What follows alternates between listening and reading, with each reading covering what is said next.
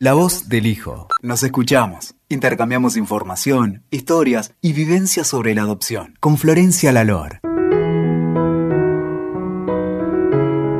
Hola, bienvenidos a un nuevo podcast de La voz del hijo. Hoy tengo el honor de presentarles a una excelente profesional con quien estoy muy agradecida por dedicarse este tiempo para conversar hoy acá conmigo se llama Ana Badía y es de España, psicóloga, hija adoptiva. ¿Cómo estás, Ana? Bien, te agradezco mucho la invitación y esta presentación que me abruma un poco, pero bien, bien. Todo lo que dije es, cierto y creo que me quedé corta. ¿Querés contarnos un poquito sobre vos primero? Sí, perfecto. A ver, ¿qué os cuento?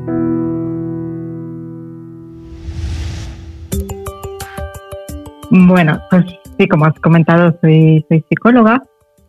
Llevo, la verdad es que ya pierdo la cuenta, ¿no? Pero supongo unos 20 años de, trayectoria profesional. He ido enfocando toda mi carrera y dedicándome mm, pues básicamente a sistema de protección de la infancia, adopción, acogimiento, el trabajo con, trauma desde la perspectiva de apego con familias que han pasado por ese sistema de, protección de la infancia.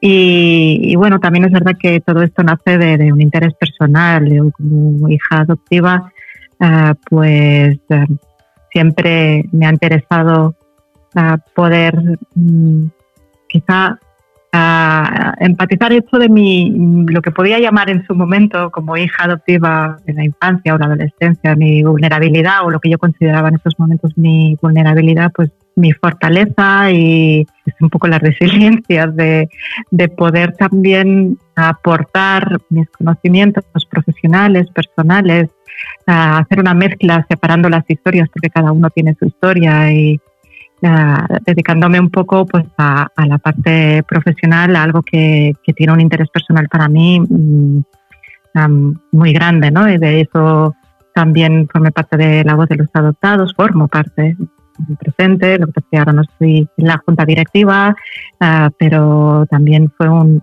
proyecto para mí muy importante. Sí, que sé que fuiste parte de, de los comienzos, ¿no? De la asociación. Sí.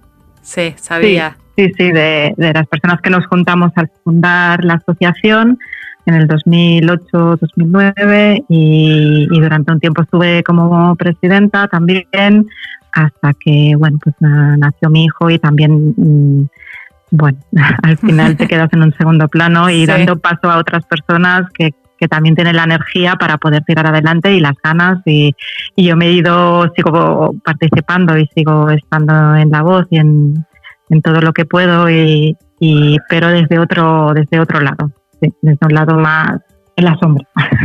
Está bien, está bien. Y yo mm. les quiero contar un poco a las personas que nos están escuchando que yo cuando me contacté con vos para proponerte que conversemos en este espacio, te invité para que nos cuentes un poco sobre el tema de la parentalidad terapéutica, que a mí me parece que es un concepto muy importante y fundamental para los padres adoptivos.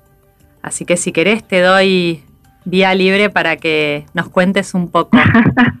vale, eh, a ver, mm, la crianza, lo que es la crianza terapéutica, se refiere un poco a todas aquellas intervenciones o cosas que pueden hacer las figuras de referencia, los cuidadores principales y también otras personas de alrededor del entorno de, los menores que tienen un objetivo muy claro, que es eh, promover la resiliencia, eh, la reparación del, daño, de la adversidad temprana, de todos estos menores que han vivido experiencias pues, difíciles de malos tratos, de, abandono, negligencias, pues, cambios de, familia. ¿no? Entonces, al final la, crianza terapéutica se basa pues, en, en ese ser un tutor de resiliencia, ¿vale? Y eso puede ser un acto totalmente espontáneo y natural o puede ser también algo pensado, algo estructurado y algo que uno, pues de una voluntad propia, decide mm, poder hacer. Para mí la paternidad adoptiva, teniendo en cuenta que la adopción es un mecanismo de protección de, la infancia, es un tipo de paternidad que requiere ah, como un extra en ese sentido, como hay una parte importante porque los padres, aparte de ser padres, sé que eso es un, peso y una responsabilidad en ellos grande, ah, porque son padres por un lado, pero también son, son padres y madres que tienen que eh, tener una función de ayudar a sus hijos a poder, bueno, pues reparar, integrar, acompañar en todo su proceso de, la historia que han vivido, ¿no? De su, de su historia vital. Y eso conlleva muchas veces, pues, algunas eh, características concretas, ¿no? Pues, por un lado, los padres adoptivos, y, bueno, tiene que haber unas competencias parentales, unas habilidades concretas, unas capacidades concretas. En algunos casos también es necesario un trabajo personal, un trabajo personal, un aprendizaje, mm, porque al final acompañar, por ejemplo, las pérdidas de los menores adoptados, que hay unas pérdidas importantes, más allá de la familia, ¿no? porque muchas veces las pérdidas son muy amplias, no es solo una familia biológica, que sí, pero puede ser una cultura, puede ser un idioma, puede ser lo conocido, puede ser una alimentación, pueden haber muchas pérdidas. Si, por ejemplo, los padres adoptivos mm, no han podido gestionar o no han podido integrar en su propia historia las propias pérdidas que todos tenemos u otras, otras um, experiencias difíciles, pues uh, puede darse un choque ¿vale? De, no poder acompañar adecuadamente o tener muchas dificultades para poder hacerlo y no poder dar una seguridad en ese acompañamiento en el menor. ¿no? Y, al final las familias, nos encontramos con familias que, que, están, que sufren mucho. Los padres mm, llega un momento en que pueden, pueden estar también como desbordados y, sobrepasados por, por, la misma crianza, ¿no? Y cuidar de un niño que, que ha vivido experiencias difíciles y que quizá mm, no ha podido aprender a confiar en los adultos, en, su entorno o dejarse ayudar porque no se siente seguro por las experiencias que hayan podido vivir, ah, resulta muy difícil cuidar de alguien que no se deja cuidar o ayudar a alguien que no se deja ayudar. Y, y creo que los padres necesitan poder hacer un trabajo de acompañamiento, de fortalecer sus recursos, sus capacidades, de poder ver también sus propias ah, historias personales y, esas heridas que pueden entrar en juego en, las diádicas familiares, en las interacciones familiares. Entonces, eso es un poco la, paternidad terapéutica o la maternidad terapéutica. ¿no? no es ser un terapeuta en realidad, porque hay gente que a veces confunde, ¿no? como le ponemos estos apellidos, a veces tenemos estas manías de etiquetar las cosas y al final, como ponemos estos apellidos de maternidad y paternidad terapéutico, muchos padres pues llegan un poco de yo no quiero ser un, yo no quería ser un, psicólogo o un terapeuta, yo lo que quería ser padre o madre, ¿no?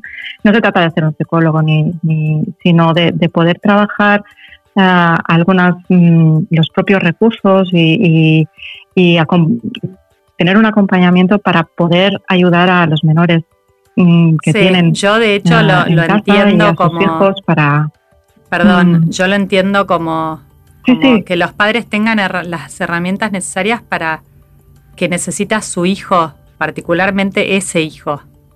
¿No? Eh, así lo, Exactamente. lo entiendo. Exactamente. Pero te hago una pregunta, pues me quedé pensando cuando hablaste de las competencias parentales. Que yo pienso que todos deberíamos como evaluar esa parte antes de ser papás y mamás también biológicos, ¿no? Digo, me refiero a eso. Pero, ¿cuál es, eh, según tu experiencia y todo el conocimiento que vos tenés, cuáles dirías que son las competencias parentales por ahí más fundamentales que tienen que tener padres adoptivos? ¿O se, puede como puntualizar o es, difícil? A ver, mm, se puede puntualizar, ¿vale? Hay la capacidad empática. Sí. Es importante de poder ver al niño como ser individual, con sus necesidades y, con, toda su historia. Ah, hay una parte importante de la capacidad de regulación, que los padres a veces tienen dificultades de poder regularse ellos y, si ellos no pueden regularse, calmarse, eso impide muchas veces poder ver al, niño. ¿no? todos los niños nacen con todo lo que ellos necesitan para formar sus propias estrategias de calma, pero esto solo se desarrolla si el entorno acompaña a eso. Con lo cual, los padres son el mejor, de hecho, es de donde se aprende esa calma.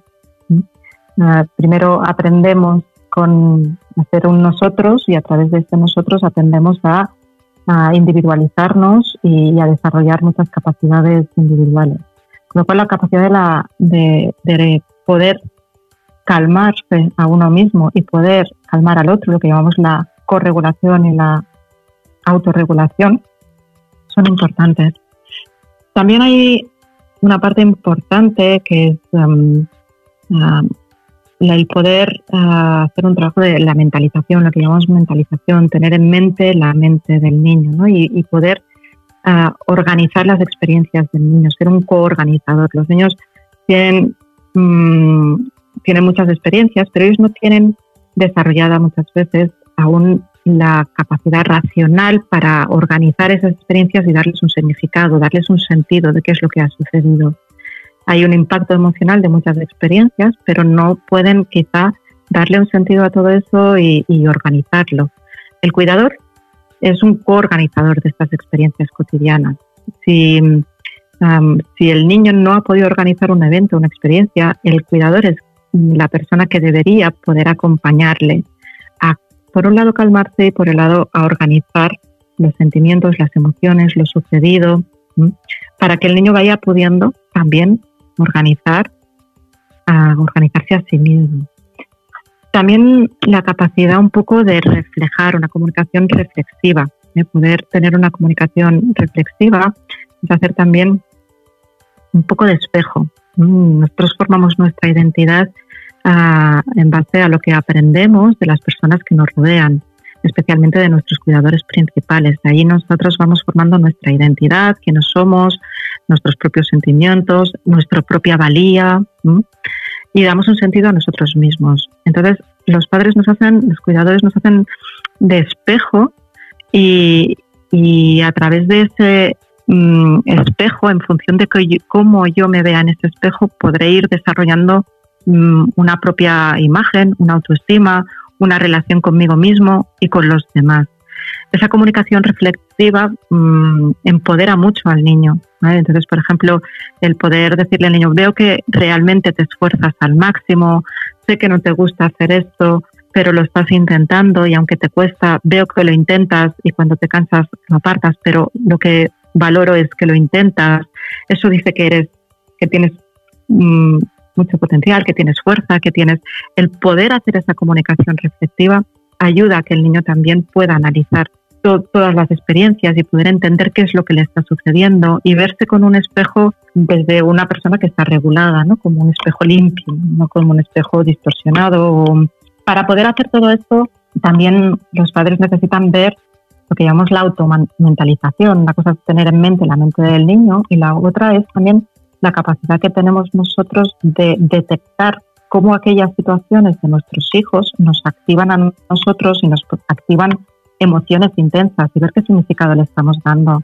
Si el niño no está estudiando, le estamos dando un significado de que no se esfuerza, de que yo soy un mal padre o una mala madre o que yo no ah, sé poner límites y cómo eso yo lo gestiono y lo expreso también en la interacción conmigo. ¿no? también el tener en mente el cómo yo ah, se activan mis historias en función de nuestra historia y nuestras heridas, pues, eso lo, de las pérdidas, ¿no? puesto como ejemplo antes.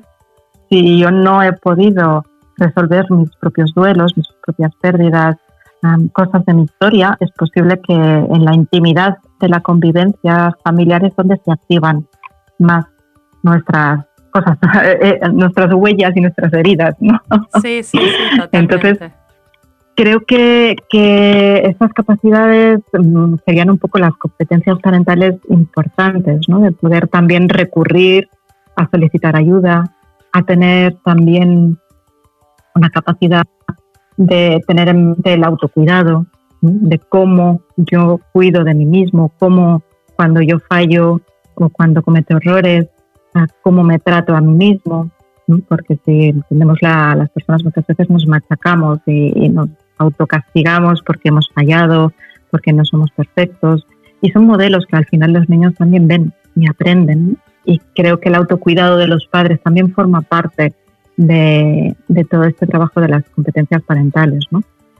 Qué importante es siempre que estemos recordando que nuestros hijos eh, aprenden más con el ejemplo, ¿no? Muchas veces. Y no solo con la palabra. Y además el lenguaje no verbal muchas veces, porque nosotros podemos eh, transmitir o decirles que nosotros no estamos nerviosos, pero decirlo en un tono muy alterado, ¿no? Y con una expresión de tensión en el cuerpo, ¿no? Entonces no es creíble. Y además en, en, en la adversidad temprana, el trauma se caracteriza por precisamente por ser de lenguaje no verbal. El trauma no es verbal, el trauma es no verbal. Entonces, son altamente sensibles también a toda la expresión corporal, a nuestra, a, nuestra comunicación no verbal. Y, cuando no hay una coherencia, el cuerpo siempre gana. Sí, es verdad. Sí. Y Ana, es así, son altamente sensibles. Sí, mm. es verdad. Dime. Te hago una pregunta, porque estoy pensando, ¿no? en en un montón de situaciones y, se me viene a, la cabeza también casos de, de familias tal vez que adoptan niños más grandes que tal vez fueron profundamente traumatizados y, pienso en que hace falta también mucha paciencia y pero sobre todo yo te quiero preguntar esto porque vos tenés mucha experiencia y para que tal vez los padres que te están escuchando todo esto que vos estás diciendo y por ahí empiezan a autoevaluarse, ¿no? Para mí es, a ver qué pensás vos, pero es importante que, sepan que todo esto es algo que se puede ir aprendiendo y, logrando. Si es algo que no hacíamos hasta hoy, no importa, se puede empezar a hacer, ¿no?